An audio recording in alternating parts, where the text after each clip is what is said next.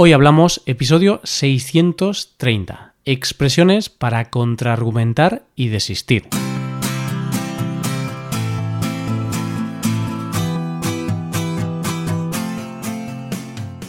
Bienvenido a Hoy Hablamos, el podcast para aprender español cada día. Ya lo sabes, publicamos nuestro podcast de lunes a viernes. Puedes escucharlo en iTunes, en Android o en nuestra página web. Y si quieres ver la transcripción, la hoja de trabajo de cada episodio y disfrutar de muchas otras ventajas, puedes visitar nuestra web hoyhablamos.com. Ahí podrás beneficiarte de cosas como un buscador avanzado de episodios, un lugar en el que votar los temas que te gustaría que se hicieran en el futuro, soporte premium y otras muchas ventajas. Además, si quieres hablar, pasar un rato de diversión y aprender cosas nuevas del español y de España, te damos la oportunidad de tener clases con nosotros. Vas a poder comprobar que puedes aprender o mejorar tu español como cuando y donde quieras. Y para hoy hemos pensado que una gran manera de seguir aprendiendo cosas es continuar con más estrategias para debatir. En este caso vamos a ver algunas frases que se utilizan para contraargumentar y para desistir, es decir, para aceptar que la otra persona tiene razón en lo que dice. Porque aunque parezca imposible, no siempre tenemos razón. bueno, pues el miércoles pasado hablamos de frases utilizadas para dar nuestra opinión o para mostrar insistencia. ¿Las recuerdas? Bien, pues vamos a aprender algunas cosas nuevas para ampliar nuestro léxico y sonar incluso más inteligentes. Coge lápiz y papel porque empezamos. Hoy hablamos de expresiones para contraargumentar y desistir. Y queremos hablar de este tipo de frases precisamente porque en una conversación algunas veces se lleva la razón y otras veces no. Así pues, vamos a ver primero algunas frases utilizadas para contraargumentar, utilizadas para mostrar oposición a algo que se dice anteriormente. Vamos a ver algunos ejemplos. Y empezamos hablando de por mucho que. Aquí, antes de dar ninguna explicación, vamos a ver un ejemplo. Entonces piensa en un amigo que está yendo al gimnasio porque quiere perder peso.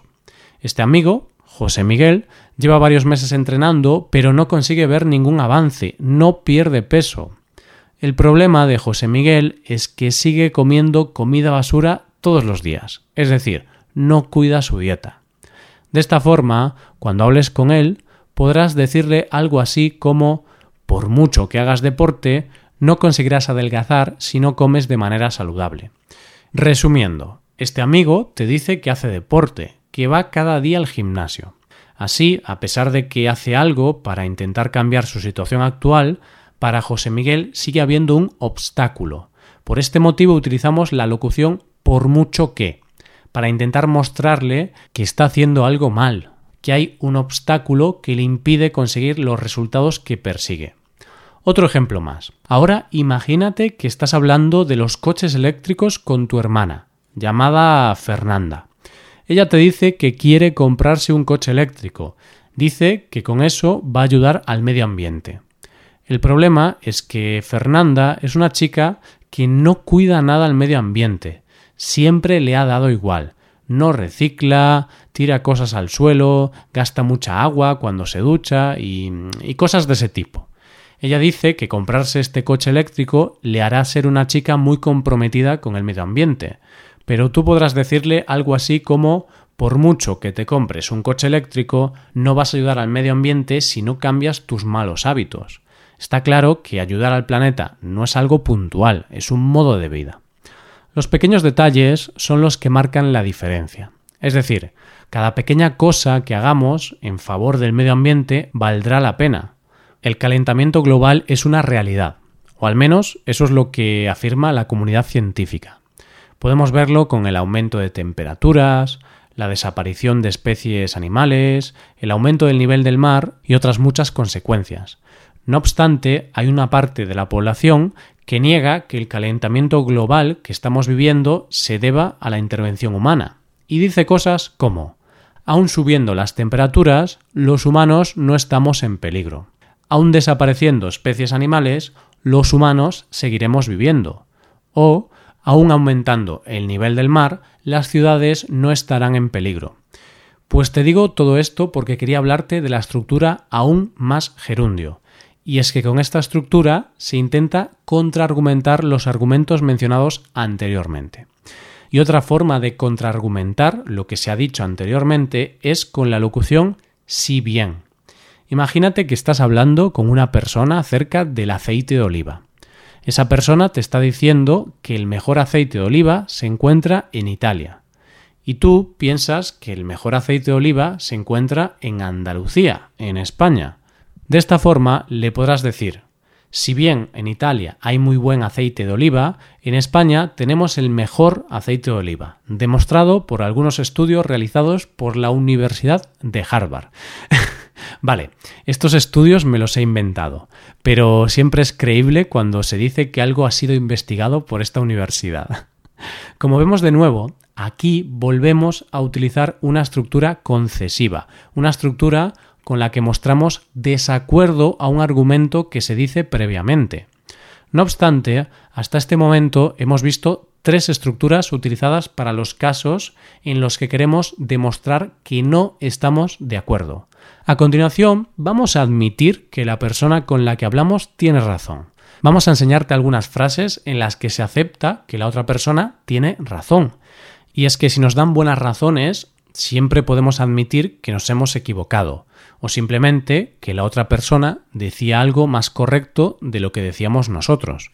Vamos a ver algunas frases para desistir. Frases como bien mirado. Vamos a ver algún ejemplo. Piensa ahora que estás hablando con un compañero de trabajo acerca de la economía española. Tú le dices que la economía española está empeorando, pero él, sin embargo, te dice que la economía está mejorando. Tú le dices que el paro, el desempleo, sigue estando como en los peores tiempos de la crisis, y él dice que no, que en realidad, aunque la tasa de paro sigue siendo alta, es más baja que hace unos años. Al final, tu compañero se cansa y te muestra algunos datos oficiales de desempleo, unos datos que confirman los datos que él estaba dándote. En esta situación será bueno decir algo así como bueno, bien mirado, parece que tú tenías razón. No siempre podemos tener razón en todo, no lo sabemos todo, por eso admitir los errores es de sabios. Aquí, bien mirado es una forma de decir sí, tienes razón. También podemos reconocer que la otra persona tiene razón de una forma más disimulada. En lugar de tener que admitir que nos equivocamos, podemos decir simplemente que ese punto del que se habla aún no había sido estudiado detalladamente. Por eso podemos utilizar la frase no había pensado en eso. Entonces, si estás hablando de medios de transporte con alguien, dices que el coche es el medio de transporte más seguro que existe y ese alguien te dice que es el avión, que él sabe esto porque es piloto de avión pues podrás responderle, ups, no había pensado en eso, quizá tienes razón. En este caso está claro quién tiene razón, está claro que el piloto de avión tiene más conocimientos de seguridad y de medios de transporte que tú.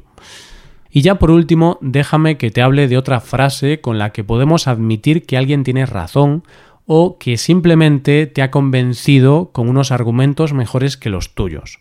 Hablamos de la frase reconozco que tienes razón. Esta frase nos va a evitar muchas discusiones a lo largo de nuestra vida, especialmente discusiones con nuestra pareja. ¿Cuántas veces, para evitar reconocer que nos hemos equivocado, seguimos diciendo algo aún sabiendo que estamos equivocados? Por ejemplo, tu pareja dice que ella saca más la basura a la calle que tú. No obstante, decides decir que eso no es verdad.